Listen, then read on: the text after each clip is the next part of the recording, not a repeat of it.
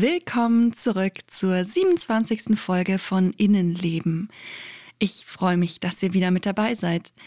Heute möchte ich mich dem Thema Achtsamkeit widmen, was ja nach wie vor sehr häufig besprochen wird. Aber warum eigentlich? Was macht Achtsamkeit so besonders und warum sprechen auch immer mehr Therapeuten davon? Wird Achtsamkeit vielleicht sogar überbewertet und ist irgend so ein, ja, esoterisches Geschwurbel?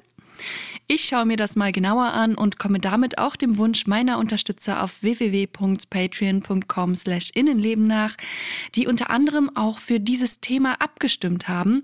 An dieser Stelle herzlichen Dank für eure Unterstützung dort.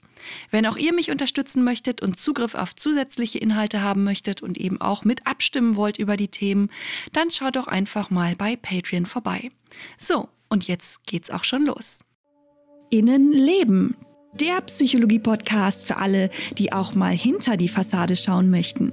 Ich bin Julia und ich möchte über psychische Erkrankungen aufklären, Berührungsängste auflösen, zum Nachdenken anregen, euch praktische Tipps geben und vor allem eins, Mut machen. Fühlt euch herzlich eingeladen zu einem weiteren Streifzug in unser Innenleben.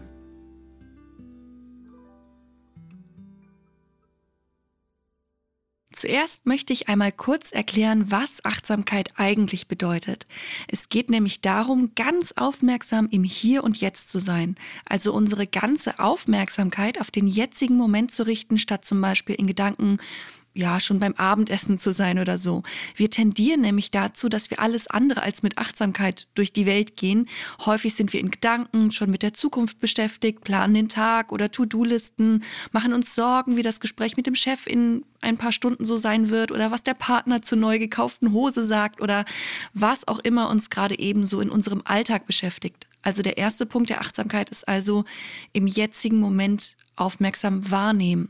Und der zweite wichtige Aspekt bei der Achtsamkeit ist, dass wir das, was wir eben jetzt im Moment wahrnehmen, nicht bewerten.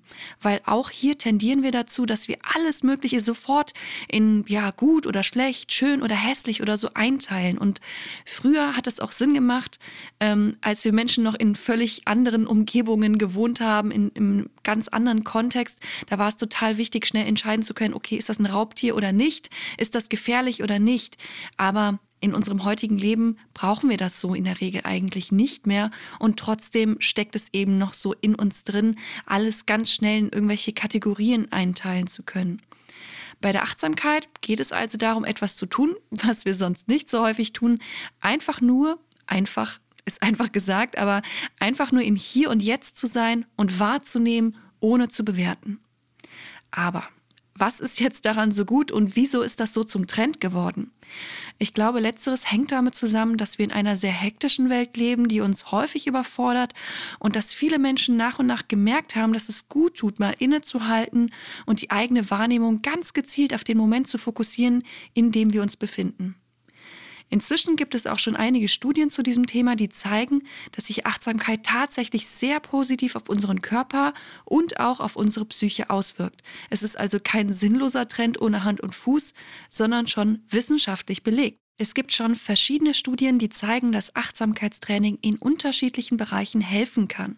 Zum Beispiel können wir Schmerzen besser ertragen, wenn wir gelernt haben, achtsam zu sein. Es gibt auch Studien, die zeigen, dass Achtsamkeitsübungen und Meditation bei psychischen Erkrankungen helfen können. Gerade bei der Behandlung von Problemen wie Angst und Spannungszuständen, Schlafstörungen und auch Abhängigkeiten konnten diese Methoden tatsächlich helfen. Aber warum ist das eigentlich so? Tatsächlich können wir nämlich durch Achtsamkeitsübungen beeinflussen, wie unser Gehirn arbeitet. Forscher der Uni Gießen konnten über bildgebende Verfahren beobachten, dass wir durch regelmäßiges, achtsames Meditieren bestimmte Bereiche in unserem Gehirn verändern können. Der sogenannte Mandelkern, auch Amygdala genannt, wird kleiner. Und in genau diesem Bereich sitzt unser Angstzentrum. Das bedeutet, dass wir durch gezielte Übungen trainieren können, weniger ängstlich zu sein, weniger schnell eben dieses Zentrum zu aktivieren. Aber es gibt sogar noch mehr gute Nachrichten. Bestimmte Regionen, die für Gedächtnisfunktion und Aufmerksamkeit zuständig sind, vergrößern sich durch Achtsamkeitsübungen. Auch Bereiche im Gehirn, die für die Beurteilung von Situationen zuständig sind, können sich verändern, sodass wir weniger emotional auf bestimmte Reize reagieren, die wir früher vielleicht sofort als besorgniserregend eingestuft hätten. Neben bestimmten Bereichen im Gehirn hat achtsame Meditation auch auf andere Bereiche unseres Körpers einen messbaren Einfluss, nämlich auf unser Blut. An der Hochschule Coburg wurde bei einer Studie nachgewiesen, dass bei einer achtsamen Meditation bestimmte Hormonwerte im Blut vermindert waren, was zu weniger Stress führte. Weil es inzwischen schon so viele positive Studien und Erfahrungen mit der Achtsamkeit gibt, sind inzwischen auch schon bei uns in Deutschland viele Achtsamkeitsmeditationen von vielen Krankenkassen anerkannt. Außerdem gibt es auch Therapeuten, die achtsamkeitsbasierte Therapien und Kurse anbieten.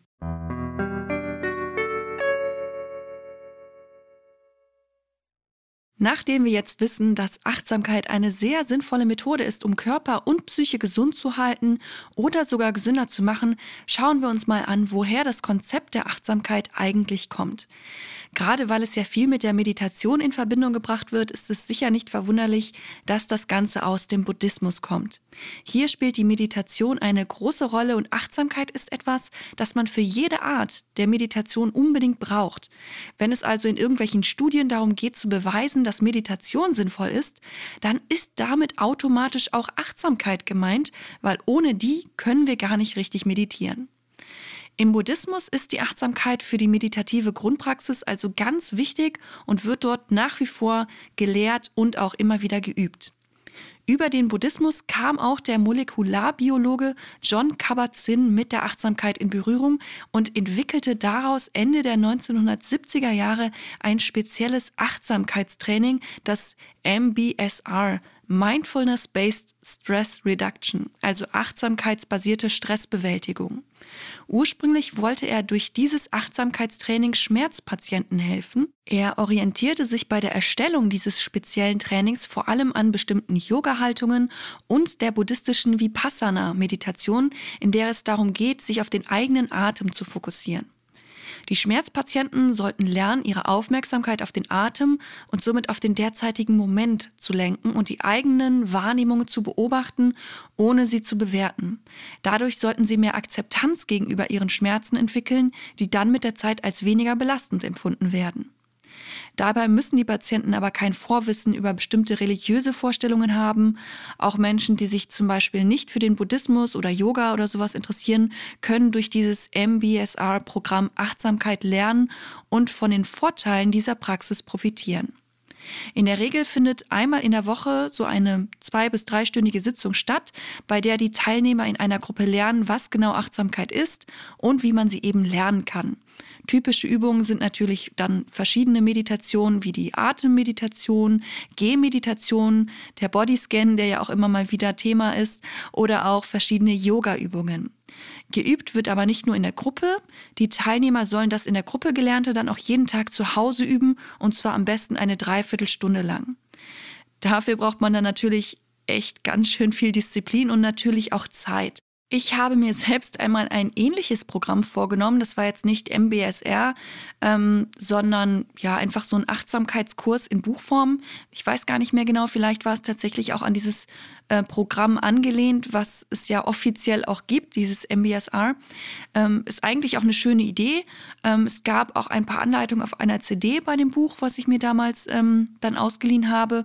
Und ja, ich dachte, ich mache diesen Kurs in Achtsamkeit einfach mal. Und ich glaube, er war auch so auf acht Wochen oder so angelegt. Und ich muss sagen, ich bin eigentlich auch eher sehr strukturiert und bekomme das auch immer wieder rückgemeldet, dass ich doch so diszipliniert bin.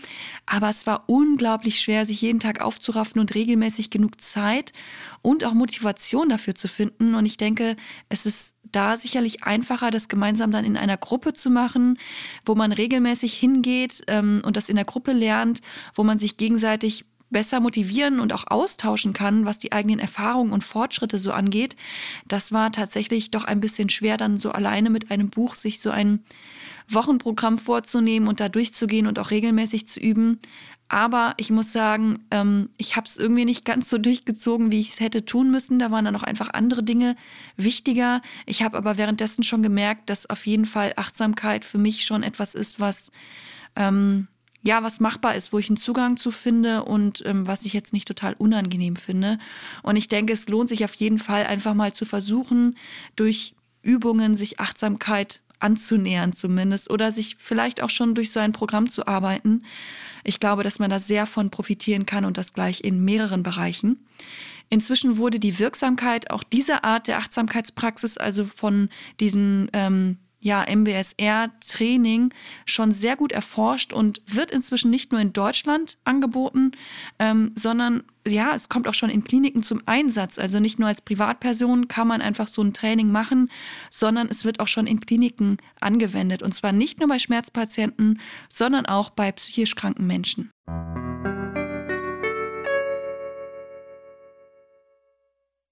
Und so kommen wir auch schon zu den verschiedenen Möglichkeiten, wie man Achtsamkeit trainieren kann, beziehungsweise zu den verschiedenen ganz speziellen Therapieformen, die für bestimmte psychische Erkrankungen oder Beschwerden entwickelt wurden und wo eben dieser achtsamkeitsbasierte Teil mit eingebaut wurde. Es gibt nämlich neben diesem MBSA-Training noch ganz viele andere Möglichkeiten, um Achtsamkeit eben zu lernen und davon zu profitieren. Die Mindfulness-Based Cognitive Therapy, auch M BCT abgekürzt, soll vor allem depressiven Menschen helfen. Diese achtsamkeitsbasierte Form der kognitiven Therapie erweitert quasi die MBSR von Kabat-Zinn um einige Techniken aus der kognitiven Verhaltenstherapie, also quasi eine Mischung aus zwei ähm, ja sehr sinnvollen Herangehensweisen, die beide auch schon äh, in vielen Studien als ähm, ja sich sehr als wirksam herausgestellt haben. Und diese Form der Therapie soll vor allem dabei helfen, dass depressive Patienten keine Rückfälle mehr in schwer depressive Episoden haben. Meistens findet diese Art der Therapie auch in einer Gruppe statt. Da sind dann so bis zu zwölf Teilnehmer dabei.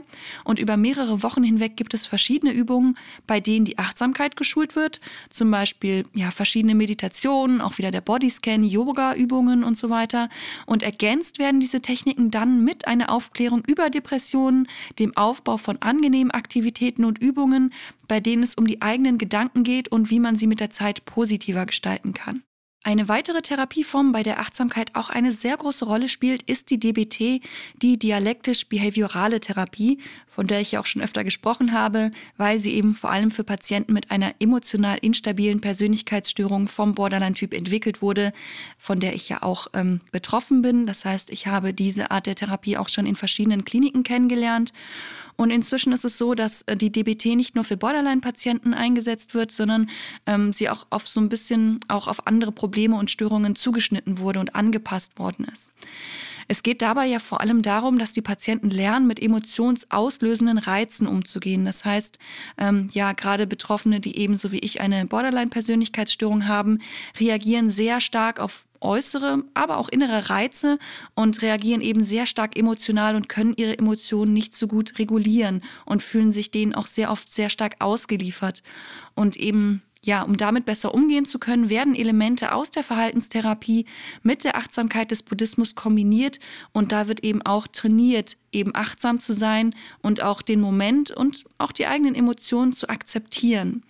Und ja, zu dieser Therapieform habe ich ja immer mal wieder ein bisschen was erzählt, aber ich glaube, ich werde auch noch eine extra Folge dazu machen. Ich habe schon gesehen, dass meine Unterstützer bei Patreon ähm, da ein sehr großes Interesse dran haben und ich glaube, da kann man auch ziemlich viel zu erzählen, zumal ich denke, dass man aus einigen Übungen, die typisch für die DBT-Therapie sind, ähm, ja auch für Menschen, die jetzt nicht psychisch krank sind, einige ähm, ja, Vorteile rausziehen kann. Es gibt aber noch eine andere Therapieform, bei der auch die Achtsamkeit eine sehr große Rolle spielt, die Akzeptanz- und Commitment-Therapie. Die wird mit ACT, also ACT, abgekürzt. Die Techniken, die hier zum Einsatz kommen, sind ähnlich wie bei anderen achtsamkeitsbasierten Therapien. Es gibt aber keinen direkten Bezug zum Buddhismus oder zur Meditation oder so. Wie der Name schon sagt, geht es aber eben um Akzeptanz, die man ja durch Achtsamkeit wunderbar üben kann, weil man eben lernt, den Moment so anzunehmen, also zu akzeptieren und wahrzunehmen, wie er ist. Ergänzt wird das Ganze in der ACT dann durch kognitive und verhaltenstherapeutische Techniken. Vor allem die Wahrnehmung der eigenen Gedanken und des eigenen Handelns wird gestärkt und es werden die eigenen Werte und Überzeugungen überprüft. Gedacht ist diese Therapieform vor allem für Menschen mit sozialen Ängsten, mit psychotischen Symptomen, auch für depressive Patienten, auch bei Borderline kommt es hier und da zum Einsatz und ja generell bei einer Angstsymptomatik. Die Therapie ist auch schon wissenschaftlich überprüft worden und ich muss sagen, ich finde diesen Ansatz auch sehr spannend und es macht für mich total Sinn, dass er ebenso erfolgreich ist. Und ja, vielleicht sollte ich auch dazu mal eine extra Folge mit ein paar praktischen Tipps machen. Ich glaube nämlich, dass jeder Mensch etwas für sich aus diesem Ansatz mitnehmen kann, vielleicht sogar noch mehr als aus der DBT. Aber kommen wir wieder schnell zurück zum Thema, bevor ich zu weit abschweife. Das Ganze ist einfach so wahnsinnig interessant. Ich glaube, ich habe zur ähm, Akzeptanz- und Commitment-Therapie auch ein Buch im Regal stehen. Da muss ich mal wieder reinschauen. Da sind auch einige sehr interessante Sachen vorgestellt. Ähm, ihr merkt schon, ich komme irgendwie ins Labern, weil ach, das ist einfach alles so spannend und man kann so viel daraus mitnehmen. Deswegen denke ich mal, dass ich das auch hier mal im Podcast vorstellen möchte, weil warum sollen wir nicht alle daraus profitieren, egal ob psychisch krank oder nicht? Ähm, etwas über sich selbst zu lernen und sich selbst mit sich und seinen Gefühlen und Gedanken und Werten auseinanderzusetzen, ist einfach ja total wertvoll und wichtig und ähm, hilfreich, egal in welcher Lebenslage man gerade ist.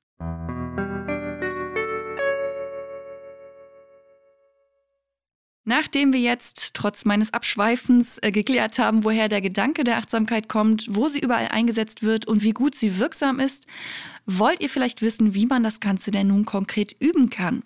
Ich glaube übrigens, dass es generell für unsere Gesellschaft sehr von Vorteil wäre, wenn wir alle uns mehr in Achtsamkeit üben würden. Wir können wie ja schon mehrfach wissenschaftlich erwiesen wurde, gesundheitlich davon profitieren. Aber ich glaube, auch unser Miteinander wäre deutlich freundlicher und friedlicher, weil eben, ja, man ausgeglichener dadurch ist. Natürlich kann man sich zu einem Achtsamkeitstraining anmelden und oder einen Kurs machen mit einem Buch oder eben auch ähm, mit regelmäßigen Treffen ähm, und damit eben regelmäßig üben. Das ist auf jeden Fall besonders effektiv. Es gibt aber natürlich auch die Möglichkeit, Absatz von so einem strengen Training immer mal wieder im Alltag Achtsamkeit zu üben.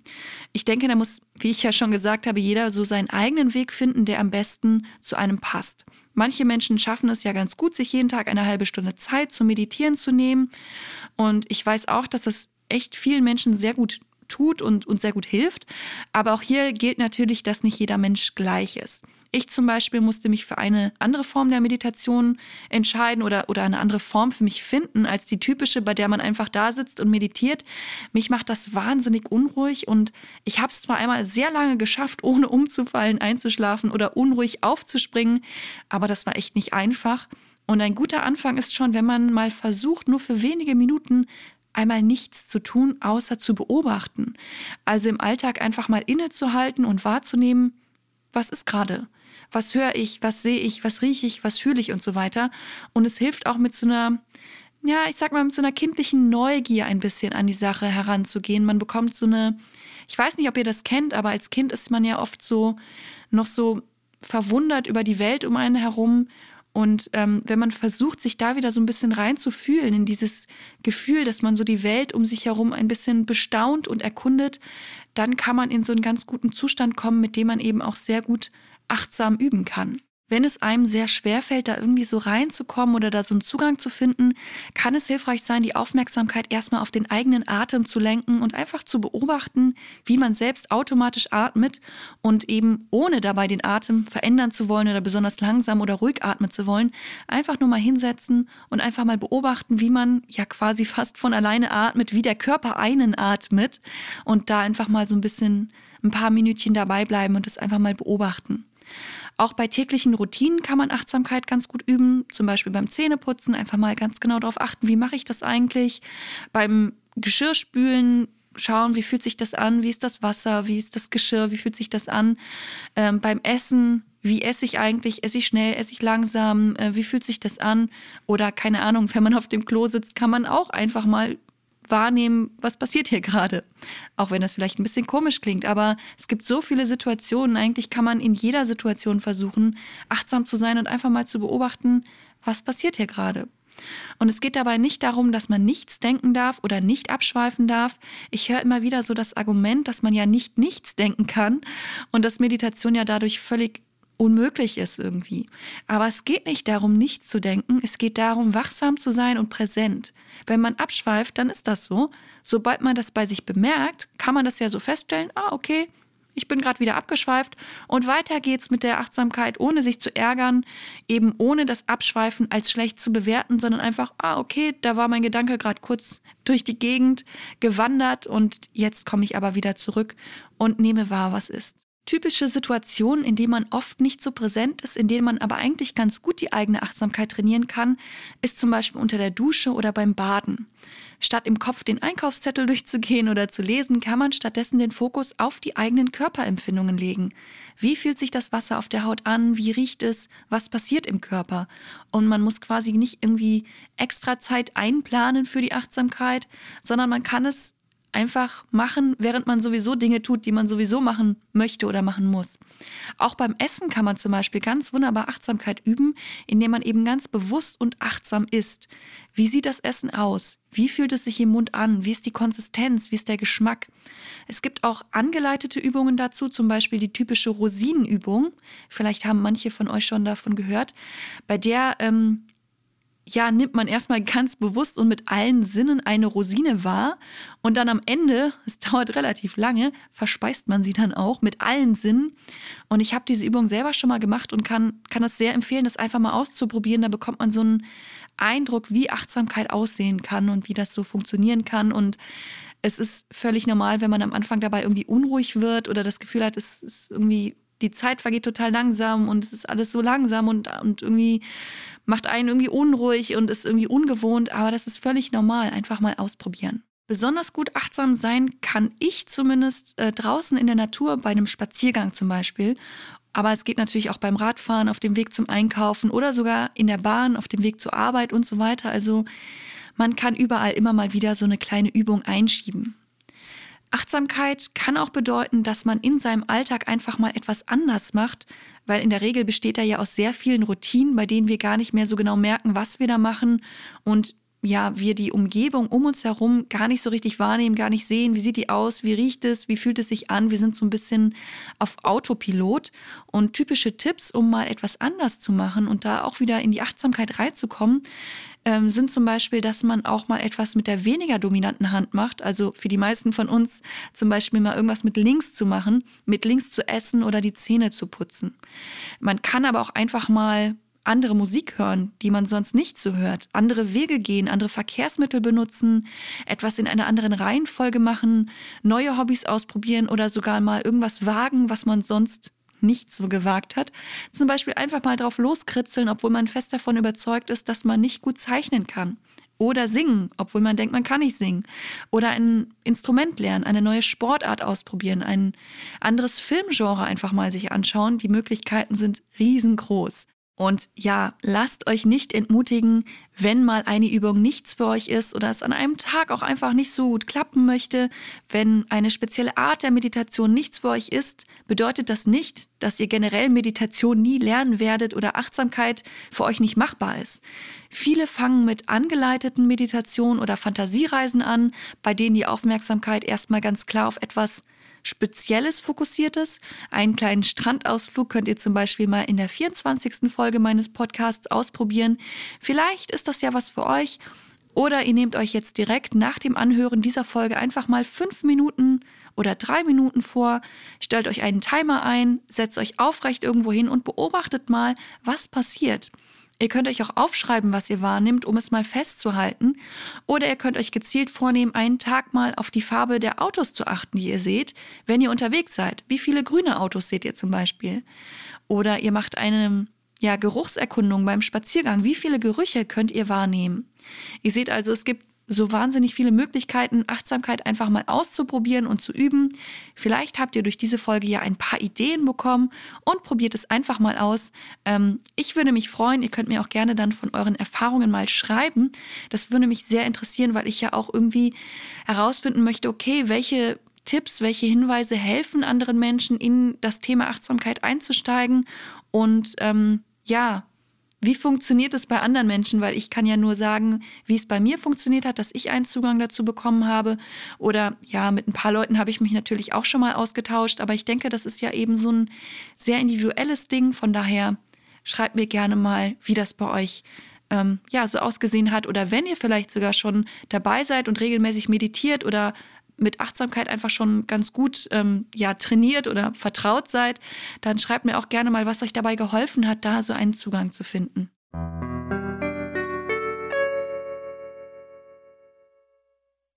So, das soll es auch schon wieder für heute gewesen sein. Wenn ihr Fragen zu diesem Thema habt oder einfach auf dem Laufenden bleiben wollt, was meinen Podcast angeht, dann findet ihr mich bei Facebook unter Innenleben Podcast, bei Instagram, wo ich ziemlich aktiv bin, unter innenleben.podcast und ihr könnt mich auch per Mail erreichen unter innenlebenpodcast.gmx.de.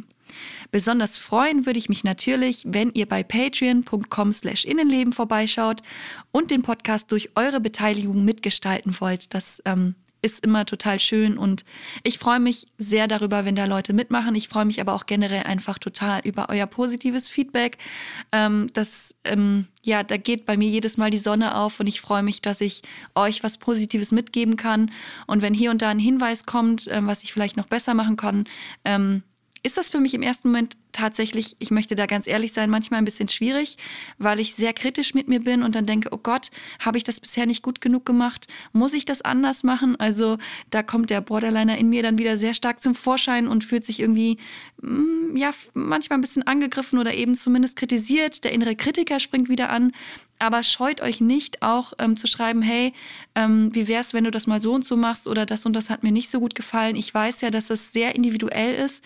Ich habe das Gefühl, für die meisten Leute passt es ganz gut, so wie ich den Podcast bisher gemacht habe. Für manche ist es ein bisschen zu viel oder zu lang oder zu schnell oder zu langsam.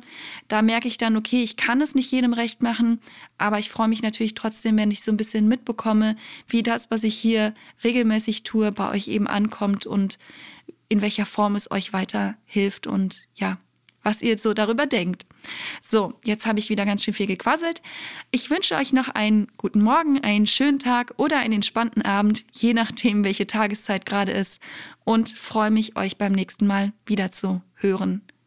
Nein, eigentlich hört ihr mich wieder. Okay, ihr merkt, ich bin heute so im Labermodus. Ich muss das jetzt beenden. Bis zum nächsten Mal. Passt auf euch auf.